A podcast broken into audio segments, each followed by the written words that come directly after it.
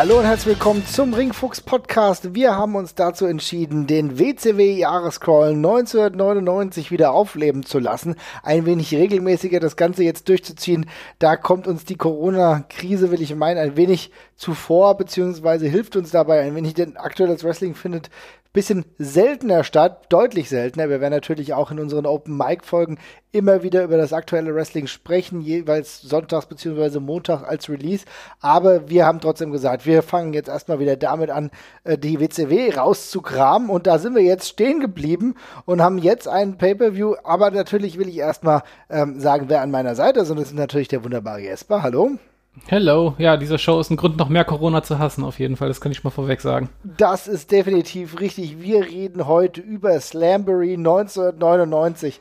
Und mein Lieber, du hattest auch ein paar Bauchschmerzen. Du kannst ja so ein bisschen die ganzen, diesen ganzen Pay-Per-View ein bisschen einführen. Ja, also es ist, wir befinden uns jetzt im Juni äh, 1999. Äh, es ist der äh, jetzt vierte Pay-Per-View, den wir reviewen hier von dieser, von diesem wunderschönen Jahr. Und ich würde so weit gehen zu sagen, das ist der mit bisher Oder? ja, natürlich. Der, ja, Spring Stampede, unsere, unsere kleine Hoffnung, die wir zwischenzeitlich mal hatten, mhm. äh, die jetzt hier wieder mit Elefantenfüßen quasi in den Boden gestampft wird, denn es ist der mit Abstand beschissenste Pay-Per-View, den wir bisher reviewed haben. Das kann ich schon mal gleich vorweg sagen. Äh, es ist sehr harte Kost. Es ist äh, die ganze Konfusion, die wir die letzten Male schon so ein bisschen haben, würde ich mal sagen, gipfeln hier. Ich habe das Gefühl, ich bin im anderen Jahr gelandet tatsächlich, ja. weil irgendwie nichts mehr steht hier. Hm. Und äh, NWO ist offenbar vorbei, größtenteils. Spielt äh, zumindest überhaupt keine Rolle mehr, bis auf das B-Team, ja? Ja, ich glaube, es, es gibt es tatsächlich gerade nicht mehr. Es gibt gerade nur noch offiziell das Wolfpack, das war's, glaube ich. Ähm, und wir sind ja, ich würde sagen, sehr tief oder sehr, sehr nah am absoluten Tiefpunkt von der WCW. Also ich glaube, wir steuern mit großen Schritten drauf zu.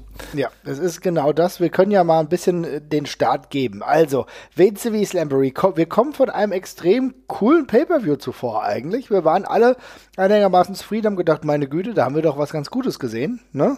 Ja. Und jetzt sind wir bei WCW Slambury und wir werden erstmal fast noch ein bisschen positiv abgeholt, denn der Start in den Pay-Per-View war ein Triangle Tag Team Titelmatch mit Perry Saturn und Raven, äh, The Four Horsemen, das waren genauer Chris Banner und Dean Malenko, äh, an Anderson an deren Seite und äh, gegen die aktuellen Titelträger Kidman und Rey Mysterio Jr.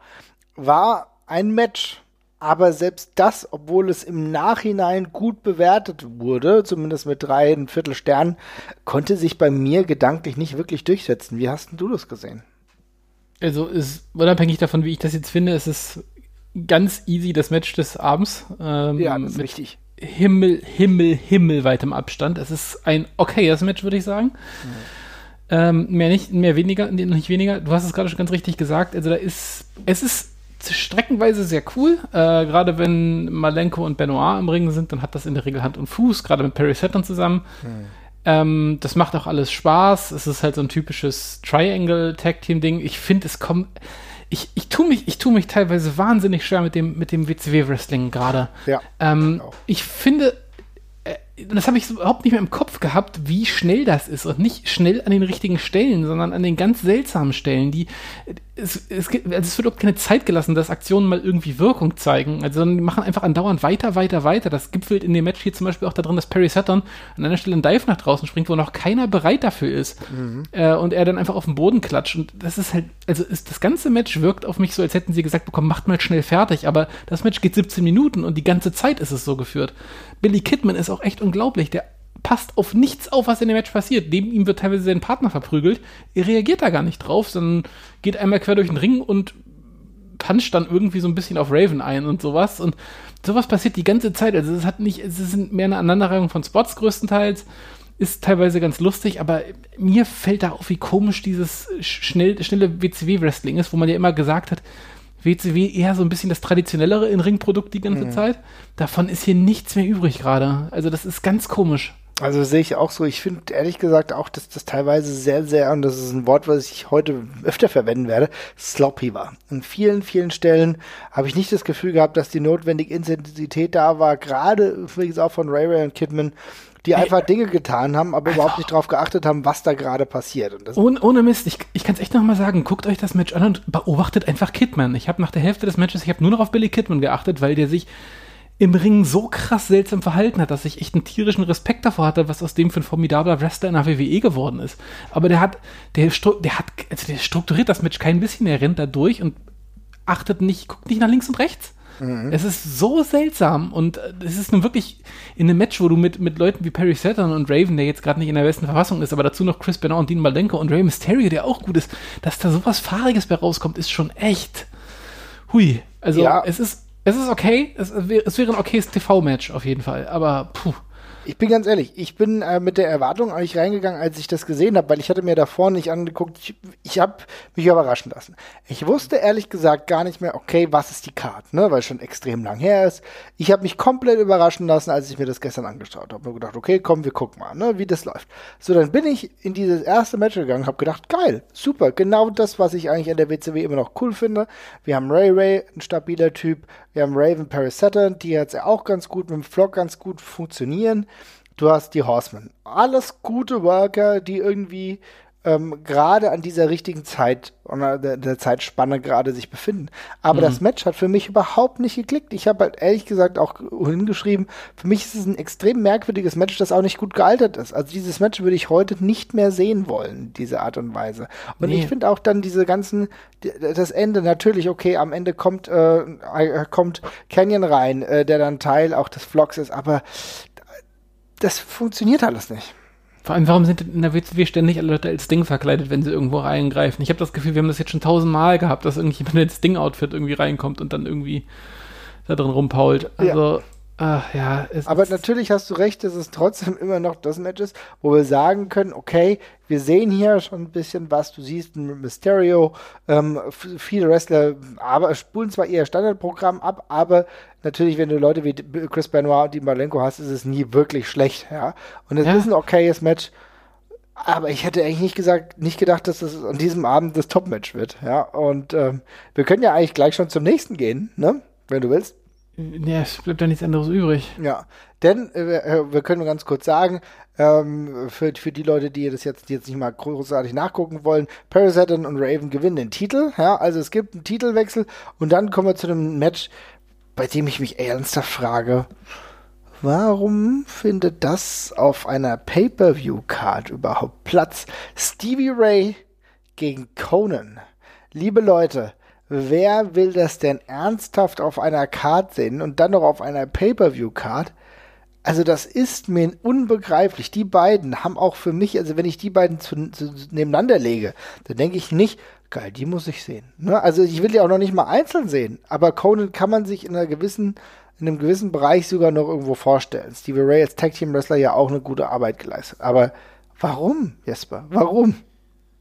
Ja, das ist das größte Problem, was diese WCW zum damaligen Zeitpunkt hat, dass einfach keine, also abgesehen von ein paar, vier, fünf, sechs Main-Eventern, die irgendwie ein Standing in der Promotion haben, äh, der Rest einfach gnadenlos durchgewürfelt wird. Das setzt sich die nächsten fünf Matches fort. Also das kann man auch, kann ich auch schon mal sagen, kommt jetzt, das wird nicht mehr besser. Dieses Match, ich, also es ist im Grunde die, äh, also es geht darum, dass das NWO-B-Team, also die letzten NWO-Überreste, mhm. Conan gerade rausgekickt haben und das mündet hier eben in diesem Match an der Stelle. Und aber jeder, also ich meine, da müssen wir uns nichts vormachen, das ist nichts, was auf eine Pay-Per-View-Card gehört, in keinster Weise. Also Stevie Ray ist auch dermaßen zu nichts zu gebrauchen hier. Das ist wirklich schon beeindruckend. Wenn dann noch Horace und Vincent nebenher rumlaufen, dann, dann ist die Messe schon klar, ist ein bisschen gelesen. Ne? Also, also da weißt du halt auch Bescheid. Ne? Also Horace Hogan, also immer schlimm gewesen und äh, Vincent, aka Virgil, hat die besten Zeiten auch, wenn er sie denn hatte, auch schon lange gesehen. Ja, ja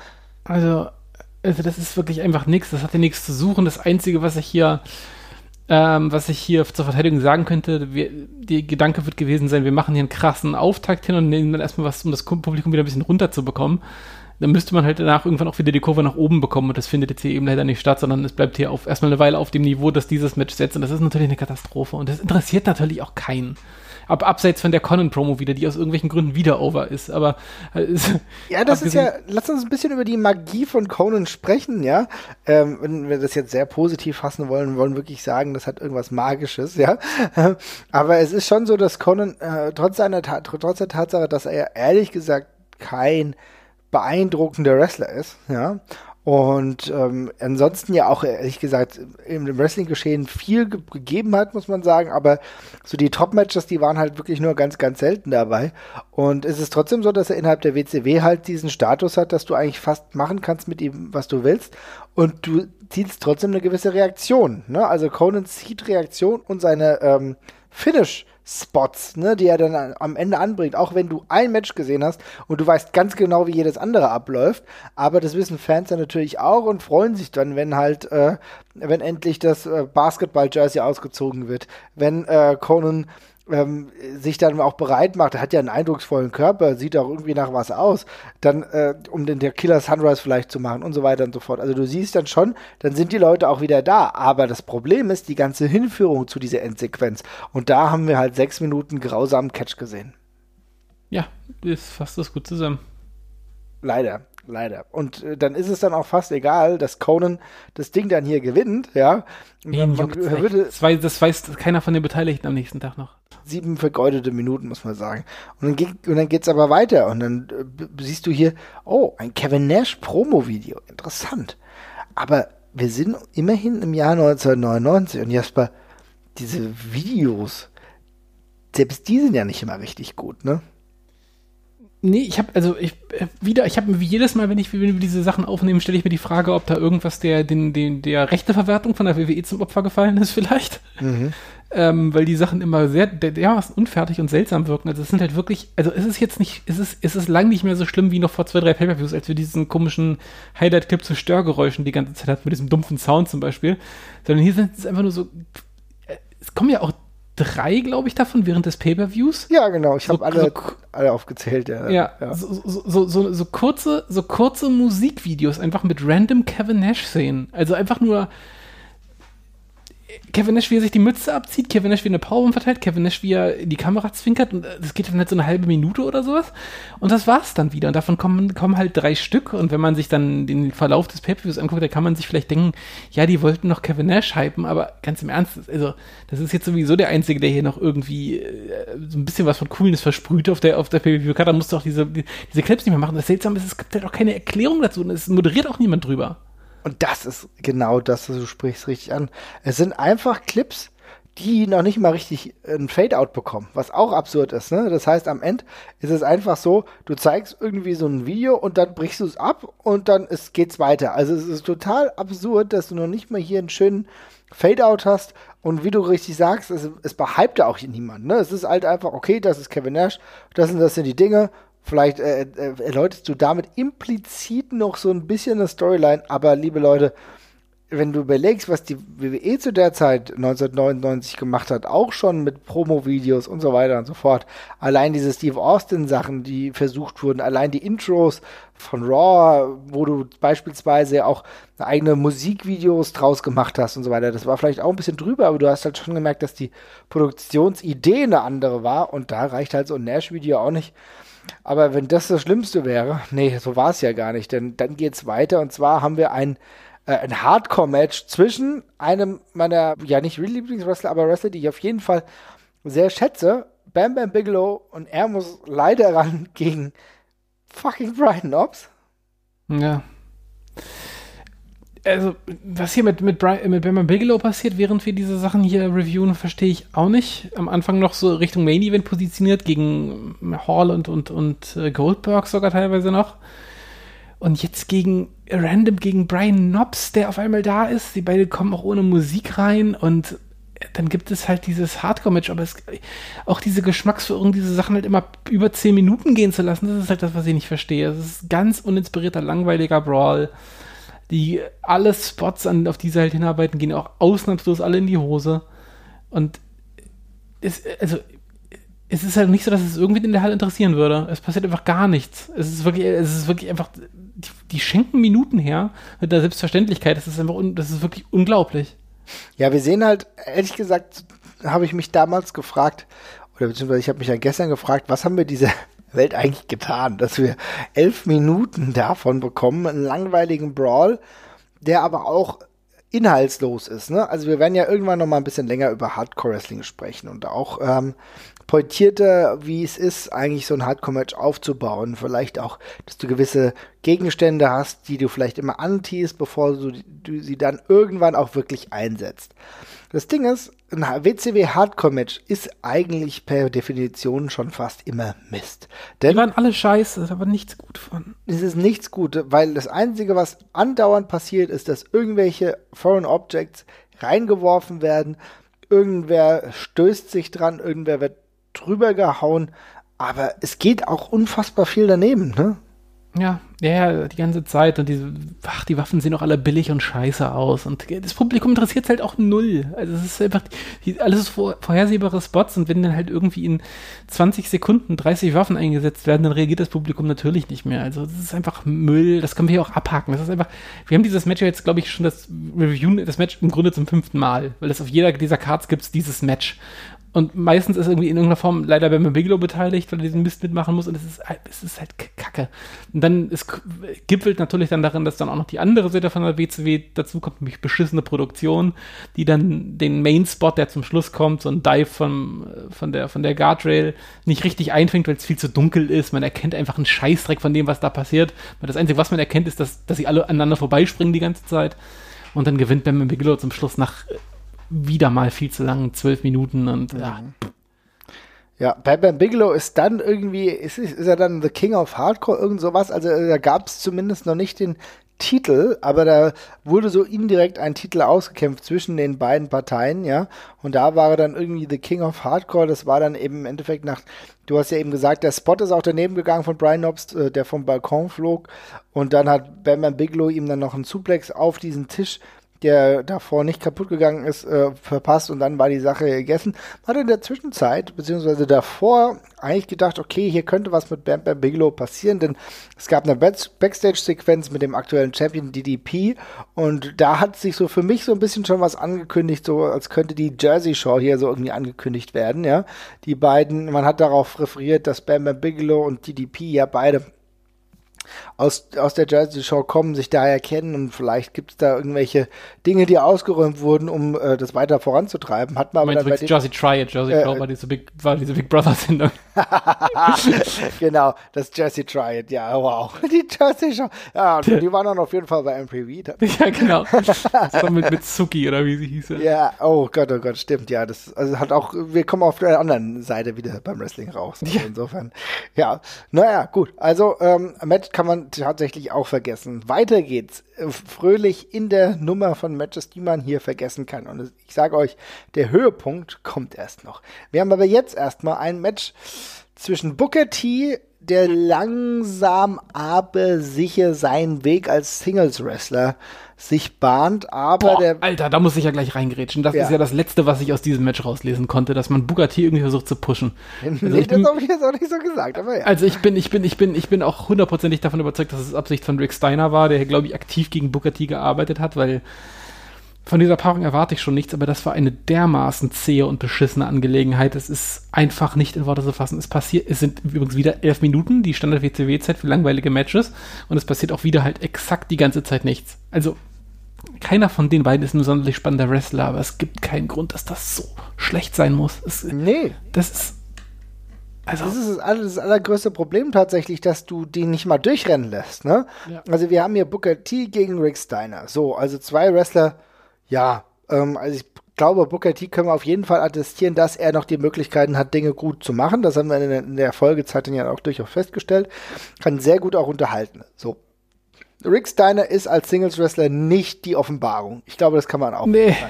nee. Aber wenn du die beiden zumindest in fünf Minuten einfach mal aufeinander losgehen lässt, ist das alles in Ordnung. Das Problem, was ich hier auch wieder habe, und das ist genau das, was ich auch am Anfang gemerkt habe, ist die unfassbare Sloppiness in den Ausführungen. Und ganz ehrlich, auch das Finish war einfach fragwürdig. Ja, das ist alles ganz, ganz, ganz furchtbar. Also Rick Steiner gewinnt dann das Ding. Äh, magst du das Finish nochmal kurz Revue passieren lassen?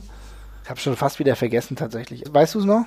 Nee, tatsächlich, ich habe an diesem Match, meine, meine Notizen zu dem Match, ich habe zu jedem Match habe ich ungefähr sieben oder acht ja. Zeilen zumindest mir aufgeschrieben. Bei Booker T gegen Rick Steiner habe ich sagen, sage und schreibe zwei. Da, ich, da habe ich mir die Matchzeit aufgeschrieben und sonst habe ich einfach andauernd immer und immer wieder diesen Faden bei dem Match verloren und habe mich dabei ertappt, wie ich irgendwas anderes lieber gemacht habe, als da hinzugucken, weil es wirklich, es ist einfach nicht, es ist wirklich nicht zu ertragen. Also weil, also ich, wie gesagt, ich gehe davon aus, dass Boykott von, von, von Rick Steiner war, der vermutlich wieder wieder sauer gewesen ist oder sowas. Ich glaube, dass, ich glaube, das äh, Finish war der Eingriff von, von Scott und danach gab es diesen, gab es den Einroller nach dem Bulldog-Shit. Mhm. Also, ja, ja, cool. Aber im Endeffekt ist es halt auch so, hier ging es ja auch um, um einen Titel tatsächlich. Den hat man jetzt auch nicht irgendwie großartig gewürdigt. Ne? Ich meine, es war, ähm, wenn ich das richtig in Erinnerung habe, ging es ja um einen TV-Titel. So. Und das hast du irgendwie auch gefühlt nicht gemerkt. Wobei, über den Wert des TV-Titles können wir eh irgendwann nochmal sprechen. Ja, es, es geht ja halt auch nur, es geht ja auch nur darum, das Ding von Bugatti irgendwie loszubekommen. Also, das ist es ja nicht. Der, der soll jetzt irgendwas anderes und Größeres machen. Darum machen sie dieses Match, damit er diesen Titel los wird. Aber, boah, ja. Ja. Da kann er, da kann er genauso gut wegwerfen. Richtig, also auch schade, weil bei den beiden hat man es irgendwie verschenkt, zumindest die mal fünf Minuten durchlaufen zu lassen, wo du einfach sagst, okay, ihr haut euch mal fünf Minuten auf die Fresse, danach ist gut. Und dann können wir diesen Spot dann trotzdem ja machen, aber dann muss halt auch jemand wie Scott Steiner dann dementsprechend auch deutlicher wirken, um ähm, Booker dann irgendwie äh, flach zu hauen, damit halt irgendwie sein Bruder den Titel gewinnen kann. Also kannst du alles machen, aber die Intensität stellt sich halt auch hier wieder die Frage, die lasse ich vermissen. Aber wenn wir über Intensität sprechen, dann müssen wir tatsächlich auch sagen, ja, danach ist es ja alles noch schlimmer geworden. Ja, also wir haben dann eigentlich für mich die größte Frage an diesem Abend. Was macht dieses Match dann auf einer Pay-Per-View-Card? Charles fucking Robinson, den wir ja kennen, logischerweise als Ringrichter, ja. Dort aufgetreten als Little Nage, als die kleine äh, Nature Boy Ric Flair Imitation und er muss antreten gegen Gorgeous George. Nein, nicht der Wrestler aus lang vergangener Zeit, sondern das Valet von, ja, Macho Man Randy Savage. Womit haben wir das verdient? Ich bin mir nicht mehr ganz sicher, aber das hatte doch auch so eine sause komische Hintergrundgeschichte mit dem äh, Gorgeous George Gimmick, oder? Das eigentlich dann irgendwie für Lenny Poffo gedacht war und äh, die George, die hier auftritt, ist glaube ich die Real-Life-Freundin von Poffo gewesen. Ja, genau. Äh, und dann hat er ihr, dann hat, dann hat der, die WCW noch diesen Maestro-Typen das Gimmick, glaube ich, abgekauft für sehr viel Kohle, um das dann einfach ihr aufs Auge zu drücken und haben dann Poffo einfach zu Hause gelassen und einfach fürs Nichtstun bezahlt. Ja, ähm, tolles, also ohne Mist, also es ist noch, ich finde, das ist das Match auf der Karte, über das ich mich am wenigsten aufgeregt habe. Okay. Äh, es ist natürlich kompletter Quatsch, aber das sagt es zumindest ehrlich von Anfang an. Randy Savage ist aus irgendwelchen Gründen sehr over äh, was mich sehr gewundert hat. Und ansonsten, ja, es ist halt ein Comedy-Match. Es geht natürlich auch wieder zu lange und ist sehr anstrengend und es ist auch für ein Comedy-Match extrem konfus. Aber das ist Blödsinn und das Match sagt offenherzig, dass es Blödsinn ist und dann passt das ja auch.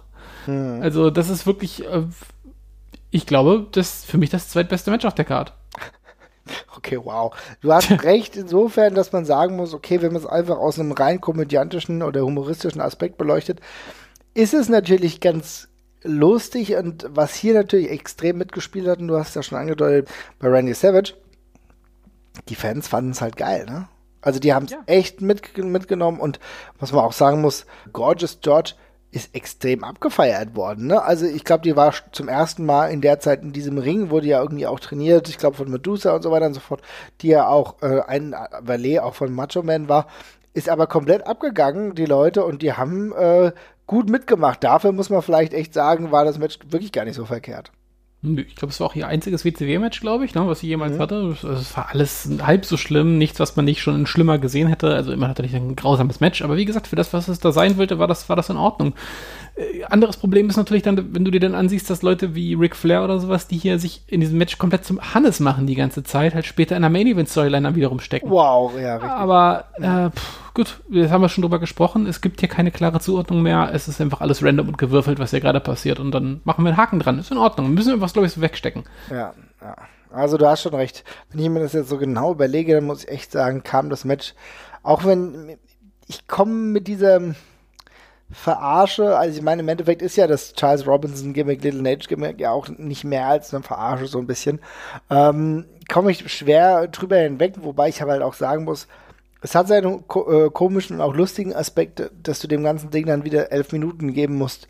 Steht auf dem anderen Blatt und du gibst dem Match ja dann im Endeffekt weniger Zeit als was danach kam. Und zwar kam danach ein US United States Heavyweight Title Match zwischen dem aktuellen Titelträger.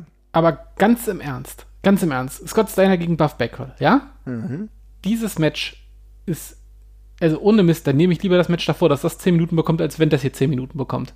Dass ja. dieses Match, dieses Match, da hast du nämlich genau gesehen, warum das deutlich besser war als Rick Steiner gegen Booker T, weil das eben nur sieben Minuten ging. Das hat in der Zeit nicht so wehgetan. Und es hatte sogar einen ganz coolen Spot mit diesem Chair-Spot, ja. wo äh, Buff Backwell die Clothesline gegen den, äh, gegen den, gegen den äh, Stuhl haut, während ihn Scott Steiner hält. Das sah sogar ganz cool aus. Ich glaube, das war der coolste Buff Backwell-Moment, was nicht viel heißt, aber es war ein cooler Buff Backwell-Moment.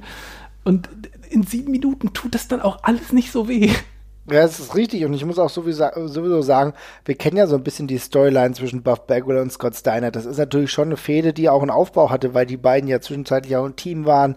Und ähm, jetzt sehen wir halt äh, das Match äh, gegeneinander. Ich muss e-, ehrlich sagen, das war für mich tatsächlich das erste Match auf der Karte, was mich wieder interessiert hat, weil ich natürlich um die Geschichte wusste, weil ich darum wusste, okay, vielleicht wollen die hier auch so ein bisschen was demonstrieren. Denn tatsächlich ist es auch so, dass es für Buff Bagwell ja wirklich um etwas ging. Also ich meine, United States Title ist etwas, da hat er jahrelang auch nur von geträumt und jetzt ist er gefährlich nah daran dran. Und ja, du sprichst an, äh, wir haben auch ein paar schön fehlgegangene Chair-Shots, aber im Endeffekt muss ich auch sagen, auch hier, verwunderlicherweise, war die Crowd ja auch dabei. Ja, das, das, das ist mir auch das Interessante. Das hat sich ein bisschen interessiert. Das ist fast so, als würden Storylines-Fans gefallen, mhm. äh, anstatt von irgendwie random zusammengewürfelten Kram. Also das ist, wie, es ist natürlich immer noch katastrophal im Ring und alles, aber es ist halt zumindest eine Story und es ist eine schlechte Story, es ist eine Story und es ist kurz und es ist dann vorbei und dann ist wunderbar. Furchtbares Finish mit Rick Steiner, der jetzt wieder eingreift, nachdem Scott Steiner davor eingegriffen hat. Warum man jetzt die beiden wieder zusammendröselt, keine Ahnung, aber ich frage auch nicht mehr. Also es ist einfach gerade, es ist, es ist dermaßen offensichtlich, dass sie nicht mehr von Tag zu Tag planen, sondern mhm. einfach nur Sachen tun und dann, ja, gut, ist das so. Dann sind ja. jetzt die Steiner Brothers wieder ein Team. Cool. Ja, war für mich aber tatsächlich echt ein Match, bei dem ich so gesagt habe, okay, nehme ich so. Auch gerade, weil du es gesagt hast, die sieben Minuten waren für mich in Ordnung, ja? gut. Haben wir gedacht, okay, naja, ging jetzt. Man hat jetzt auch mal wieder Scott Steiner gesehen.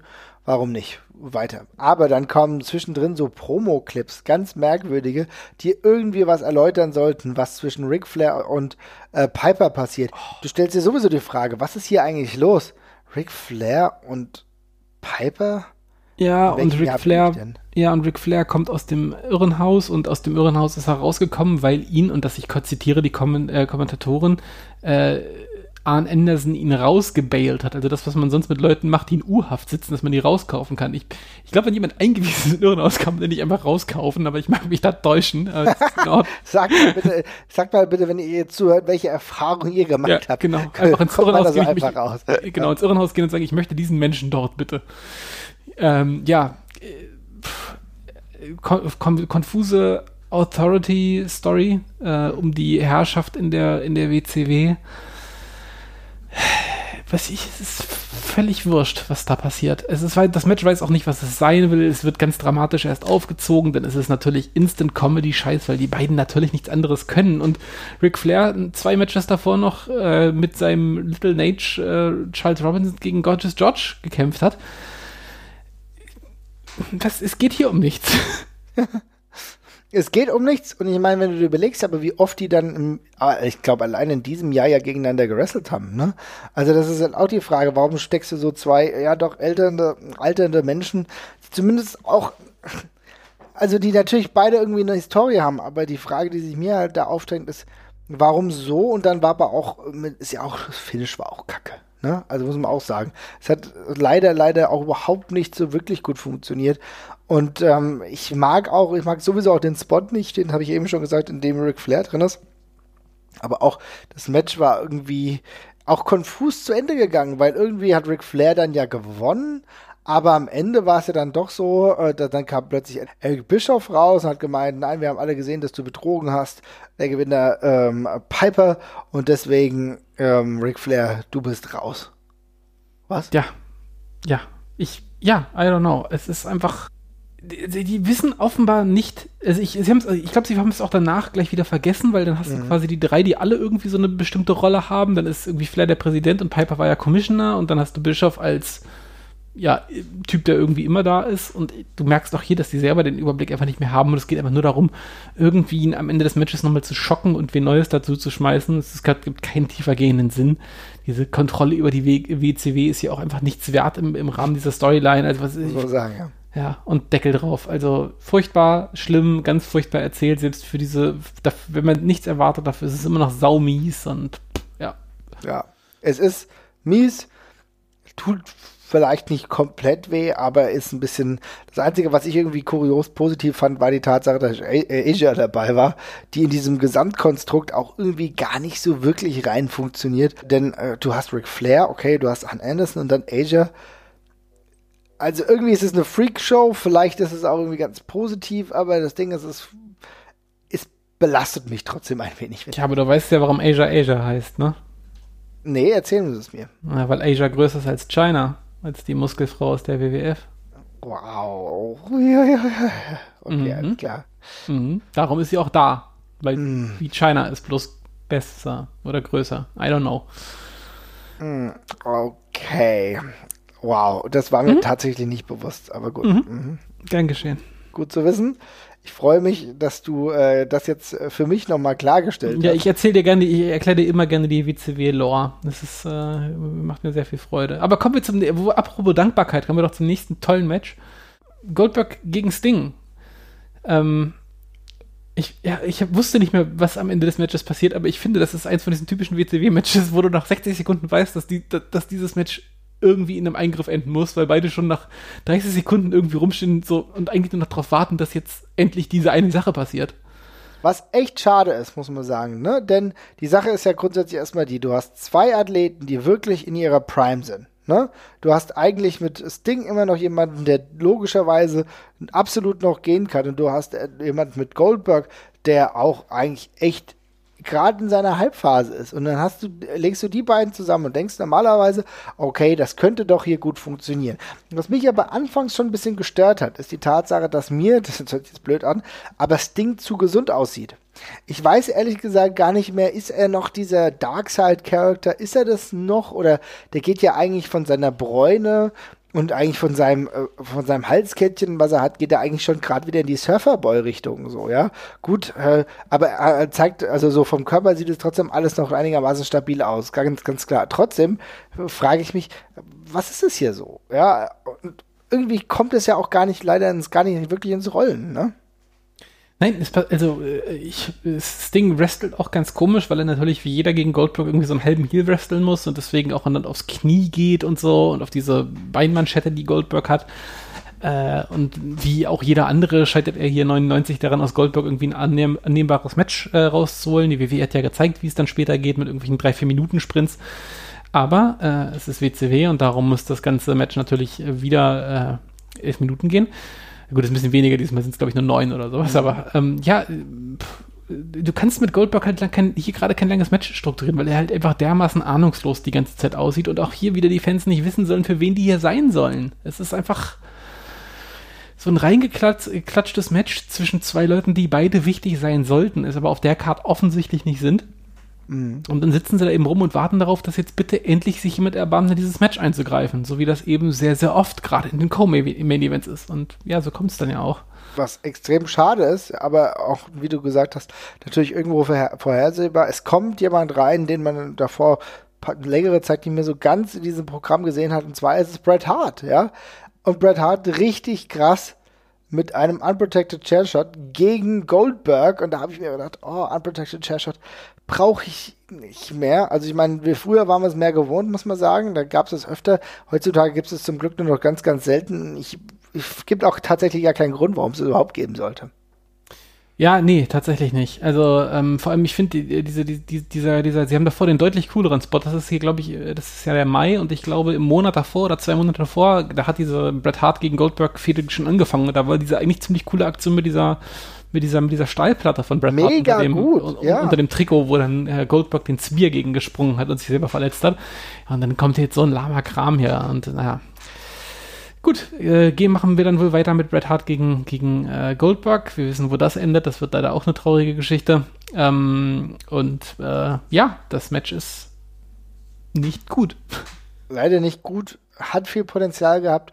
Ärgert mich halt ein bisschen, dass ähm, die Lösung dieses gesamten Matches halt irgendwie so schwach war. Weil, wie gesagt, ich finde, es hat Potenzial gehabt. Du weißt, dass beide Wrestler eigentlich das, die Möglichkeit haben, auch im Jahr 99 da anders zu performen, aber es war irgendwie magere Kost leider. Sehr ist halt schade, weil natürlich, wenn ich dann äh, höre, wenn dann Michael Buffer dann den Main Event ankündigt, über den wir gleich sprechen werden, ja, dann de denkst du, ja, genau, die haben wir gesehen, aber, ne, wo er dann großartig sagt, ja, ähm, und wir haben gesehen Goldberg, wir haben heute Sting gesehen, Ric Flair, äh, Piper, Booker T, ja, dann denkst du, ja, du hast sie gesehen, aber die haben alle, ehrlich gesagt, mh, keinen guten Tag heute gehabt, weißt du? Die haben einfach alle, die haben einfach alle nichts gemacht. Ja. Also das ist halt so, ja.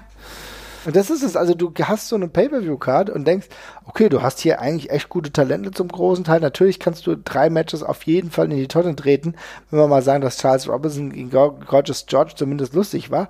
Aber du, ne, die anderen hättest du Brian Knobs gegen Bam Bam, äh, Stevie Ray gegen Conan hättest du weghauen können, ja, und äh, Booker T gegen Rick Steiner halt auch so. Äh, hätten wir die drei weggenommen, hätten wir gesagt, okay, dann wird aus dieser Card ja irgendwie was Besseres und hättest du vielleicht noch ein anderes Match reindenken können. Aber dann kommen wir zum Main Event, wo wir denken, okay, ganz klar, Kevin Nash gegen DDP. DDP aktueller Champion. Gefällt mir eigentlich von seinem Champion-Dasein ganz gut. Ist so ein bisschen, ein bisschen heelisch. Ist nicht so, ne, nicht so der ganz klare Face. Um, und dann tritt er an gegen Kevin Nash, der auch Re Reaktion zieht. Aber irgendwie, ich weiß nicht, also so, so Klick hat's halt bei mir auch nicht gemacht, ne? Sind ja auch beides einfach keine guten Wrestler und äh, zusammen und dann noch über 15 Minuten braucht man die beiden halt schon gar nicht. Also beide jetzt nicht dafür bekannt, irgendwie spektakuläre Matches auf die, auf die Beine zu stellen. DDP Es war ganz ganz. ordentlich tatsächlich. Es war jetzt Ja, ist okay. Ja, es war jetzt nicht, dass du sagst, oh meine Güte, wie schlimm war das, aber es war jetzt halt kein Knacker so. Also für mich hat, keine Ahnung, zwei Sterne vielleicht, ne? Ja, also ich meine, DDP ist halt cool, wenn er irgendwie einen großen Spot im Match hat äh, oder ein paar Spots, an denen er sich langhalten kann. Kevin Nash ist eigentlich nur gut, wenn er in kurzen Matches ein bisschen aufräumen darf und das bringt hier, finde ich, in beiden so ein bisschen das Schlechteste hervor. Es ist jetzt per se nicht sonderlich schmerzhaft. Es ist jetzt nicht so, dass man sich darüber lustig machen kann. Ich will das, es ist einfach ein stinklangweiliges mm, Big Man Match. Ähm, und das dümpelt halt auch so vor sich hin. Und ich auch da, ich, ich finde das so komisch, dass man da diese Leute gegeneinander stellt, wo ich eigentlich so denke, die, das sind eigentlich Leute, die Fans eigentlich beide cool finden. Ja. Warum, warum macht man es den Fans nicht immer mal möglich, einfach für jemanden zu sein, sondern bringt sie genau in diese seltsamen Situationen, wo sie sich zwischen zwei Leuten entscheiden müssen. Also das klappt bei WCW auch nie. Ist einfach immer still. Ja, das ist, das ist richtig. Ich, ich muss sagen, tatsächlich, ich mag ja DDP sehr und ich finde auch nicht, dass es ein schlechter Wrestler ist. Bei weitem nicht, ne? Also Nee, ich, sage ich ja nicht. Ja. Ich sage bloß nicht, dass er kein, ich sage bloß, dass er kein toller Wrestler ist. Er, ist vom, er kann ganz gut mitgehen, aber äh, Diamond Dallas Page hat, glaube ich, noch nie gegen einen schlechten Wrestler ein gutes Match gehabt. finde halt aber, dass das, die Art des Bookings halt auch schon wieder sehr befremdlich war, ne? Ja, Weil das meine ich einfach- ja. ja. Und ich meine, äh, auch wieder das gleiche Beispiel mit Randy Savage, von dem ich auch vorhin meinte, äh, war überraschend over. Und natürlich ist Randy Savage als Face greift hier in dieses Match einen Versuch, verursacht einen DQ. Ich meine, es, es ist so, als würden sie konsequent gegen alles anstinken wollen, was sich im Wrestling mal irgendwie als bewährt äh, ausgezeichnet hat. Und um nur ums Verrecken anders zu machen. Das ist wirklich alles sehr konfus und zum Schluss natürlich auch wieder alle, da passiert wieder viel zu viel die ganze Zeit und äh.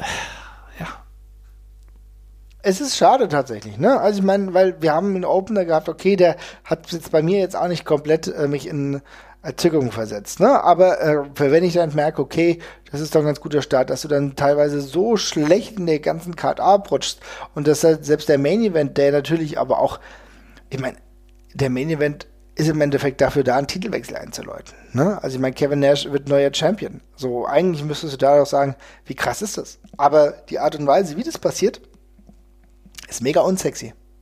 Ja, das ist einfach, das ist wirklich die schlechteste Krönung aller Zeiten. Äh, wir können auch schon mal gleich spoilen. Das ist beim nächsten Pay-Per-View auf eins der furchtbarsten Titelmatches, glaube ich, äh, auch, auch äh, drauf zusteuert. Das ist wirklich, ähm, heftig. Also es ist wirklich, wirklich, wirklich, wirklich schlimm. Also das ist, das ist, äh, das ist wirklich traurig und, und auch schockierend anzusehen, weil ja, es ist WCW, es ist Spätphase, aber da fließt ja immer noch eine Menge Geld durch und es ist einfach dermaßen offensichtlich, dass sich da niemand mehr Mühe gibt, das zu strukturieren oder diese Kontrolle über diesen Löwenkäfig aber völlig verloren hat. Also es geht wirklich, es geht wirklich nichts mehr. Gerade Richtung Main Event ist es eine Katastrophe.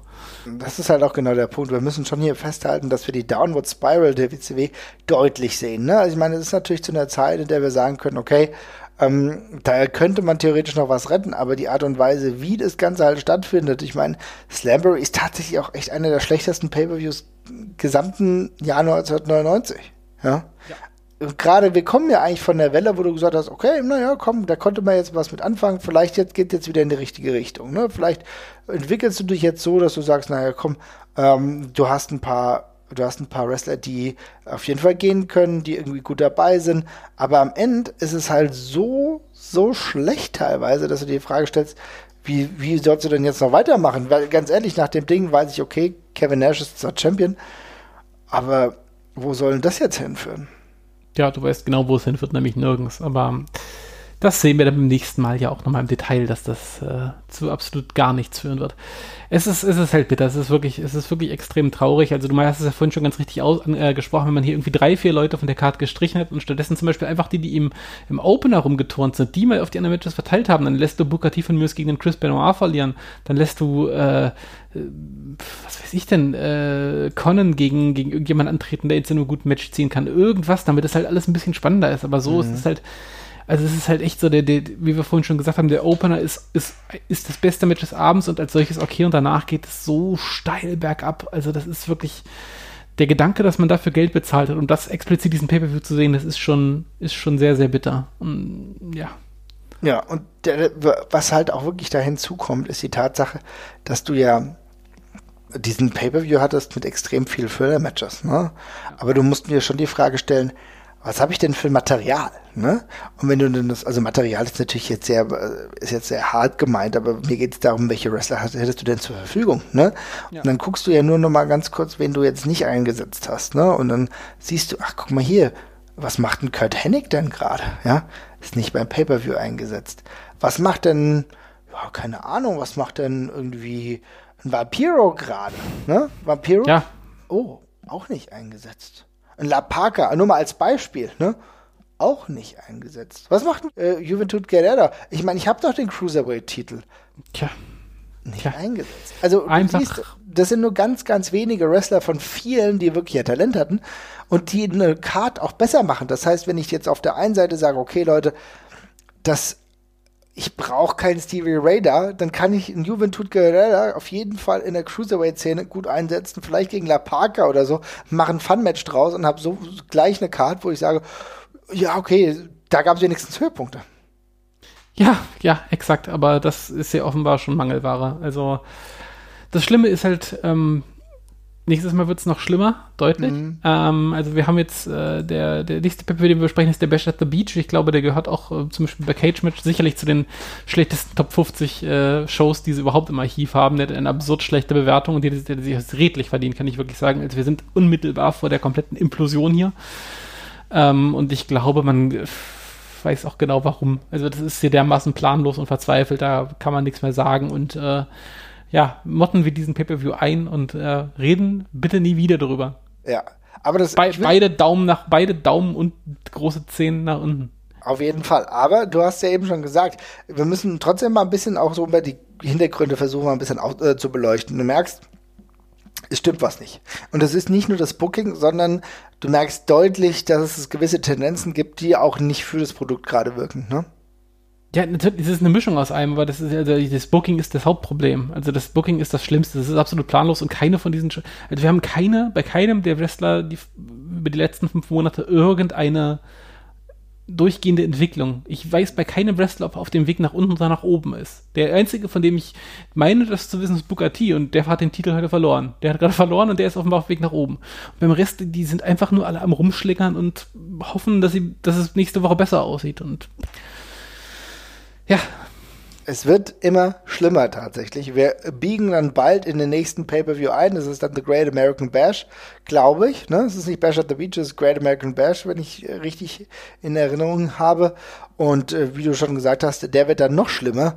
Und das hören wir uns auf jeden Fall beim nächsten Mal an, würde ich mal behaupten, oder? Ein Pay-Per-View entfernt vom, von der kompletten Kernschmelze und äh, ja. also wir, genau, der Great American Bash wird dann, äh, und wir können euch jetzt schon mal verraten, er hat auch gewisse Highlights tatsächlich. Mm. Ich kann euch jetzt schon mal sagen, wer im Main Event antritt, nur damit ihr mal so ein bisschen ein Gefühl dafür bekommt. Es ist natürlich Kevin Nash, der gegen den antritt, der ihn jetzt ein wenig provoziert hat, und zwar Randy Savage. Wir schauen, ob Randy Savage zu alter Größe zurückfindet. Spoiler. Spoiler, nein. also ja. dann würde ich eigentlich fast sagen, gucken, hören wir uns an, was demnächst bei Nitro passiert. Wir schauen uns das an. Aber liebe Leute, wir machen das hier jetzt in knapp unter einer Stunde, damit ihr das nicht tun müsst. Also versucht das ein bisschen zu umschiffen. ja, genau. Macht's gut. Ciao. Ciao.